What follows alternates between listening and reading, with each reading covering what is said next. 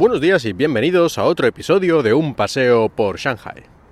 Hace unos pocos días volví de mis vacaciones en España y he pasado en 24 horas, bueno, en realidad en 15 horas pasé de tener 18 grados y cielos perfectamente soleados a lluvia y temperaturas de 3 a 5 grados, incluso un atisbo de nieve aquí en Shanghai.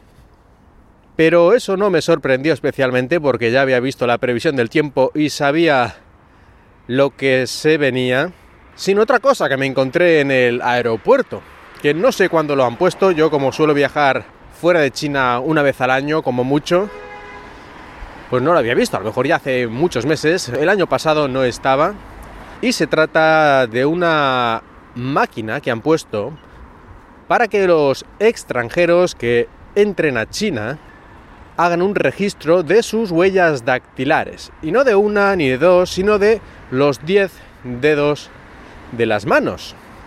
Para ser justos, hay que decir que esto no es algo exclusivo de China, esto de pedir las huellas dactilares de todos los dedos esto lo hacen muchos otros países, incluyendo en la Unión Europea.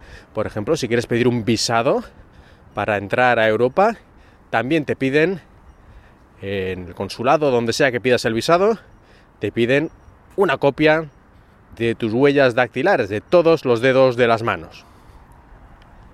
Así que no es algo exclusivo de China, pero sí es algo que así en general a mí me preocupa, me preocupa que se esté aceptando con total naturalidad que se trate a gente, a gente que no tiene ningún tipo de delito, que no tiene antecedentes penales, que no hay un motivo racional para sospechar que son unos criminales, se les trate como malhechores, como gente que probablemente o tal vez vaya a cometer un crimen y por lo tanto mejor tenerlos ya fichados, porque esto es lo que es.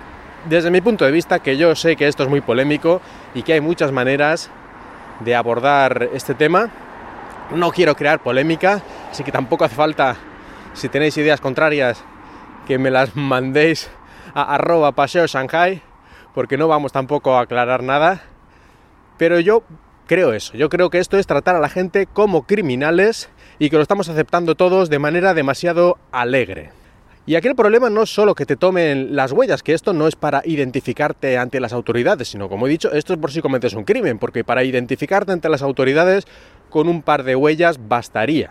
Así que la única razón es que creen que eres un criminal en potencia. A mí esto no me parece una manera de proceder en ningún país y menos en los países que se consideran democráticos y mundo libre. Y no creo que este sea, como decía, el mayor problema, esto de tomar las huellas, sino hasta dónde se puede llegar en el nombre de la seguridad. Porque mucha gente este tipo de cosas les parece bien, les parece perfecto, porque la típica cosa, la típica frase de si no tienes nada que ocultar, ¿de qué te preocupas? Si tú no eres un criminal, ¿por qué te preocupas? Y así, ¿no? Ese tipo de razonamiento. Claro, aquí el problema de este razonamiento es que tú nunca sabes cómo van a usarse esos datos personales de identificación y otros que das al Estado. Porque un Estado, por muy democrático y por muy libre que se proclame, es muy fácil que acabe abusando de su poder. Hemos visto muchos casos y si ya es un Estado que directamente no es democrático, pues apaga y vámonos. Así que yo esta gente que dice eso de si no tienes nada que esconder, es que no hace falta que tengas nada que esconder. A lo mejor con que tengas una cierta ideología, para el Estado ya eres un enemigo suyo. O a lo mejor tienes ciertas tendencias sexuales y el Estado un día decide que esa gente merece estar en una lista negra. Es decir, es que nunca sabes qué es lo que tienes que esconder y lo que no. Y lo que hoy en día a lo mejor está bien, cambian los tiempos y resulta que, que uy, uy, uy, ojalá nunca se hubiera enterado el Estado de esto, ¿no? Pero es demasiado tarde, tienen todos tus datos personales, tienen todas tus huellas, tienen más cosas, porque de momento estamos con las huellas.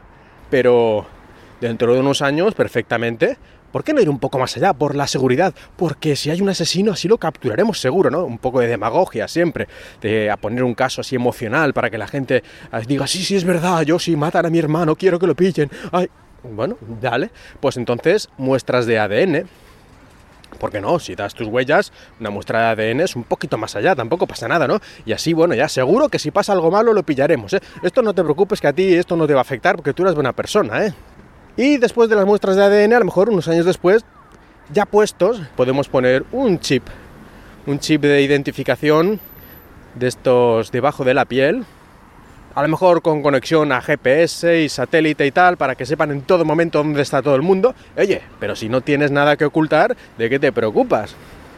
Y a lo mejor incluso ya unos años después añaden a este chip capacidades de inocularte drogas para dejarte noqueado en cualquier momento que el Estado la policía piense que es necesario reducirte o cualquier otra cosa. Oh, esto no pasará, esto es ciencia ficción. Esto es ciencia ficción hasta que ocurre. Y yo no digo que esto vaya a ocurrir mañana, pero lo que sí tengo muy claro es que hay que tener mucho cuidado con los poderes que se le dan a los estados, porque una vez les das algo es muy difícil que lo devuelvan y esto vale para países no tan democráticos, pero también para países democráticos. Es muy raro que una vez la gente acepte perder ciertos derechos o cierto nivel de intimidad, cierto nivel de privacidad, como se dice ahora, es muy raro que luego el Estado esto lo eche para atrás. Es como una golosina, una vez la has dado a un niño, pide que te la devuelva, pues va a costar mucho que esto ocurra.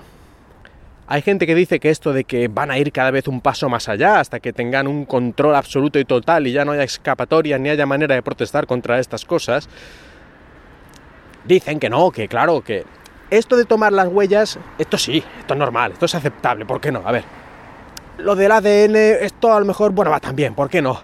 Pero lo del chip, ¿eh? un chip que te controle dónde estás y todo esto no, esto por supuesto que no, esto no.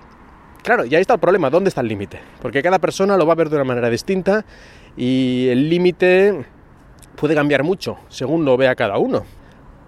Aquí en este episodio no voy a desvelar yo cuál es el límite correcto, si es que existe, que no creo que exista un límite correcto, pero sí que quiero que quede constancia que este es un asunto que hay que tomárselo en serio, que cuando el gobierno pide más y más y más y más poderes y quitar más derechos a los ciudadanos, aunque en principio parezcan cosas pequeñas, hay que tomárselo en serio y pararles los pies, porque uno sabe dónde empieza, pero no sabe dónde termina.